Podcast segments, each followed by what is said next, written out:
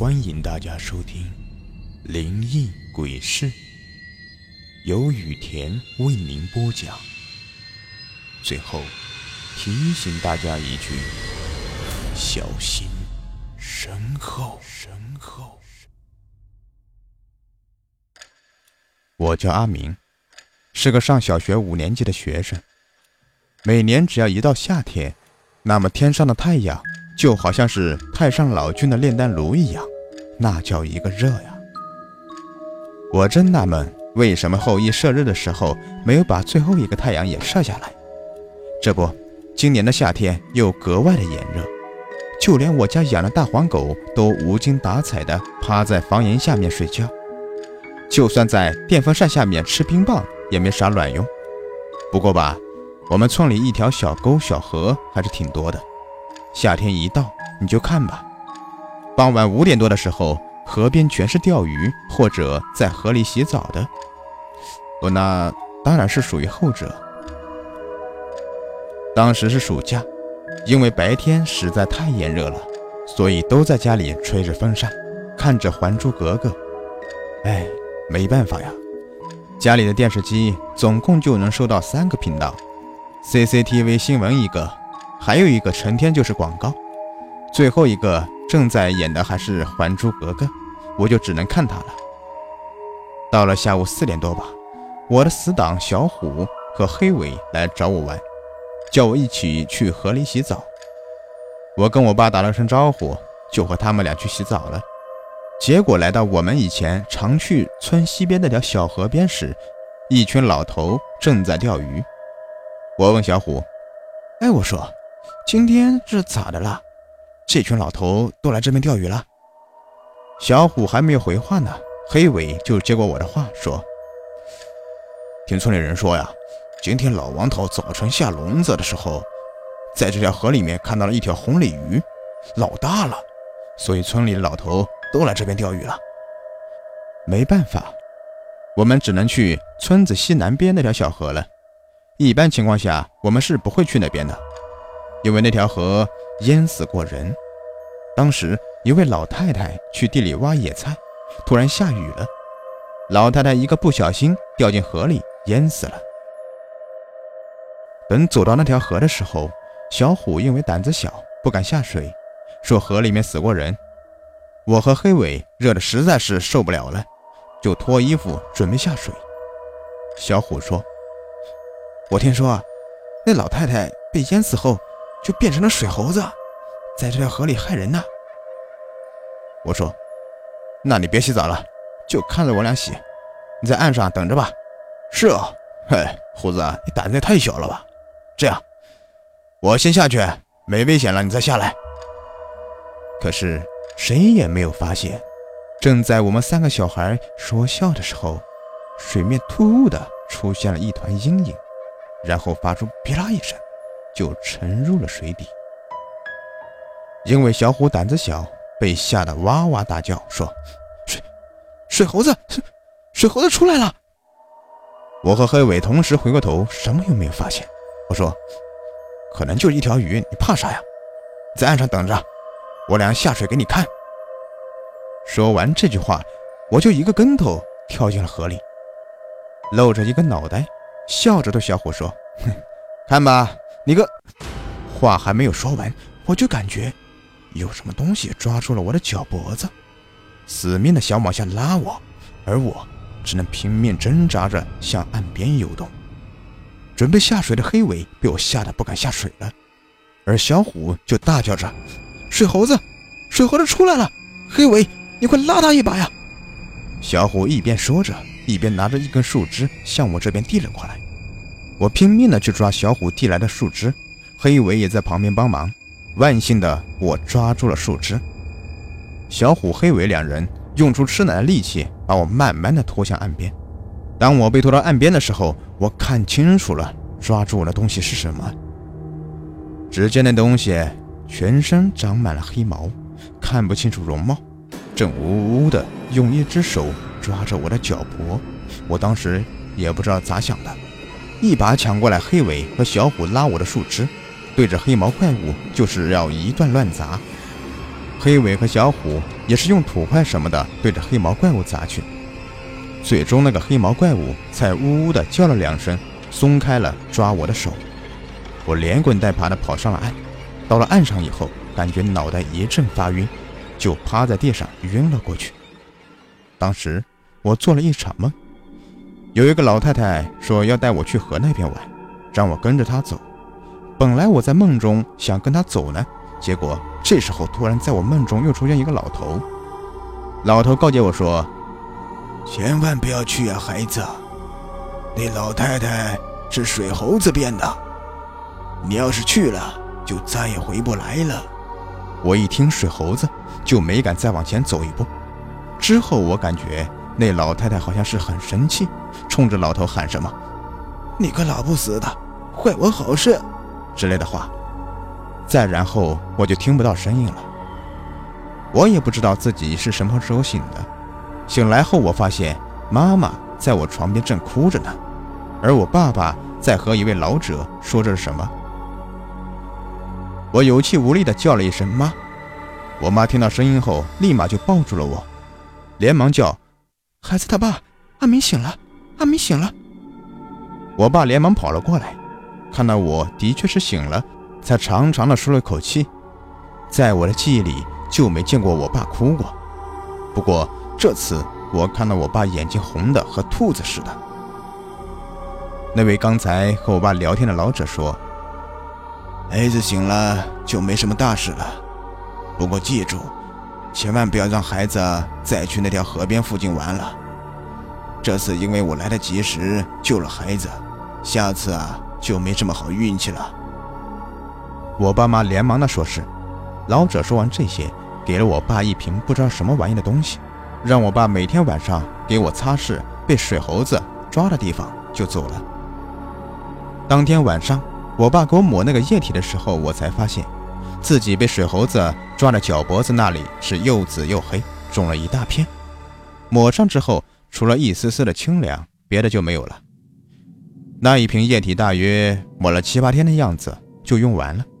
同样，我也恢复了以前生龙活虎的样子，只是村西南的那条河成了我们村子的禁区，谁也不敢再去那里了。这件事情过去了大半年吧，村里搞发展。想把那条河填上，盖猪圈用。可是有我这个例子活生生的在这里，村长就请了位神婆。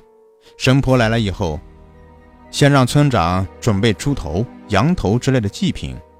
之后，神婆一边跳大神，一边让村民把祭品都扔进小河沟里。说来也奇怪，刚开始的时候，只见那些祭品慢慢的都沉入了河底，而神婆嘀咕着。既然你收了我的祭品，就要为我办事。可是没过一会儿，只听见“砰”的一声，原本沉入河底的祭品全都被水冲上了岸。伴随着被冲上岸的祭品，一个全身长满毛的怪物也在水底冒出了头。只听怪物呜呜的边叫边含糊的说：“让我走可以，我想投胎做个男娃。”让个男娃来代替我。神婆当时一听就是不乐意了。你这个不知好歹的东西，我看你生前也是可怜，本想给你点祭品，你吃完就走，没想到啊，你还想要个孩子给你做替死鬼。上次村里的有个孩子差点被你害死，幸好我师兄路过此处，救了那孩子一命呢。没想到你还不知悔改。神婆这么一说，我就明白了，当时救我的是他师兄啊。当知道这件事情后，我原本抱着看戏的心态变得尊敬。那在水下冒出一个脑袋的怪物也不回答神婆的话，只是咯咯的怪笑两声，然后又沉入了河底。神婆被那水猴子气得咬牙跺脚的。神婆对村长说。你让村里的人每家用泥土捏一个泥娃娃，捏好后就送我这来。因为当天的事情没有处理好，神婆就在村长家住下了。我家里人也知道，救我的那位老先生是这位神婆的师兄，于是我爸妈带着我去村长家，想拜访一下神婆。结果村长说：“嘿，恐怕不行啊。下午回来，神婆就跟我说了，谁也不能打扰她。没办法，我一家又回去了。回到家后，我妈去准备晚饭，我和爸爸就在捏泥娃娃。第二天一大早，村大队里的喇叭就喊了：大家把自家捏好的泥娃娃送到村支部来。陆陆续续的。”有村民就把自家捏的泥娃娃送了过去。当我到村支部的时候，看到村长和神婆已经在村支部门口的一块平地上了，而在他们面前的空地上摆满了各式各样的用泥土捏成的泥娃娃。我们都好奇，想知道这神婆要泥娃娃干啥。正当这个时候，我们村的书记抱着一本很厚、破旧的书本走了过来。我一看。这不我们村的族谱吗？书记把族谱放在了神婆面前，神婆就一页一页的仔细观看着。他一边看我们的族谱，一边用小刀在地上的泥人上写着什么。我当时好奇，就偷偷的拿起一个小人，发现神婆在泥人的后面刻的都是生辰八字和名字。大约忙活了两个多小时，神婆终于把一百多个小人刻画完了。之后，让村长把地上的泥人用黑布包裹上，放在背阴处。最后，神婆又补充一句：“放好泥人之后，要一直用香火供应着，期间香火不能断。”村长连忙点头，说是。因为知道今晚神婆要对付水猴子了，村里人都去看热闹，我也不例外。只见神婆身后跟着村长。村长身后呼呼啦啦的跟着一群的村民。到地方后，神婆让村长把白天刻画的小人拿了出来，放在小河沟的周围。之后，神婆从自己身上不知道拿了一把什么东西，就撒向了小河沟。做完这些之后，神婆让大家退后，尽量离河边远一点。也就在我们退后了十米左右的时候。就听见小河沟先是砰的一声，紧接着是水落地面的哗啦哗啦声。只见那水猴子已经站在了河边，对着远处的我们呲牙咧嘴。在手电光的照射下，我发现这水猴子身上长满了又黑又密的黑毛，手指甲呈现紫黑色，而且特别的长，佝偻着背，好像站不直一样。这时候，神婆说了一句。不知好歹的东西，今天看你还要不要小孩做替死鬼？水猴子听到神婆的声音后，森然地看向了神婆。只见水猴子露出了像极了犬牙的牙齿，做事就向神婆飞扑过去。可是神奇的一幕发生了，只见那水猴子飞扑的身形到达河边放着小泥人的地方，就突然止住了。这时候的水猴子就好像被一只无形的大手给抓住了一样，不管对方怎么挣扎都无济于事。水猴子看样子是气愤到了极点，一边奋力的挣扎，一边呜呜的吼叫着。隐约间，我好像听到水猴子说：“死老太婆，我要你不得好死”之类的话。伴随着水猴子剧烈的挣扎，放在河边的小泥人们开始一个一个的慢慢出现裂痕。就好像泥人的身体里边有什么东西要破土而出似的。神婆这时候走到水猴子身旁，在自己的怀里拿出一枚木质的簪子，对着水猴子的咽喉部位就是狠狠地扎了下去。只听“扑哧”一声，就好像车胎被扎的声音，伴随着水猴子一声凄厉到极点的惨叫。水猴子软趴趴、一动不动地趴在地上。神婆对村长说。找个铁笼子，先把这水猴子关起来。村长好奇地问：“婆婆，这东西不是被你给收拾了吗？还关他的尸体干嘛？”神婆脸色一黑说：“让你怎么做你就怎么做，哪来那么多问题？”村长也是被呛得没话说了，只能照做去了。村长招呼人找铁笼子走了以后，那位神婆。把四周河边的小泥人都一个一个的收拾好，然后挖了一个坑给埋了。